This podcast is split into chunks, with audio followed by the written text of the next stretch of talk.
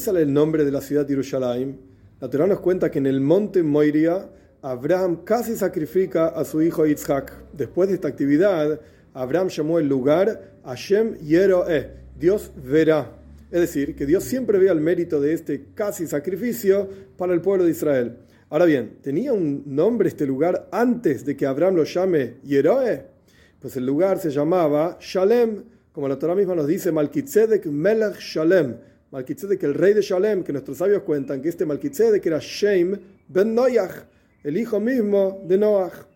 Entonces, ¿cómo se llegó a llamar Jerusalén, Yeroe y Shalem, las dos cosas juntas? Pues el Midrash nos cuenta así. Si lo voy a llamar al lugar Yeroe, Shem se va a ofender. Si lo voy a llamar al lugar Shalem, Abraham se va a ofender. Entonces Dios dijo, voy a poner los dos nombres juntos y ahí tenemos Jerusalén. Una explicación más profunda es que es ira shalem, plenitud del temor a Dios.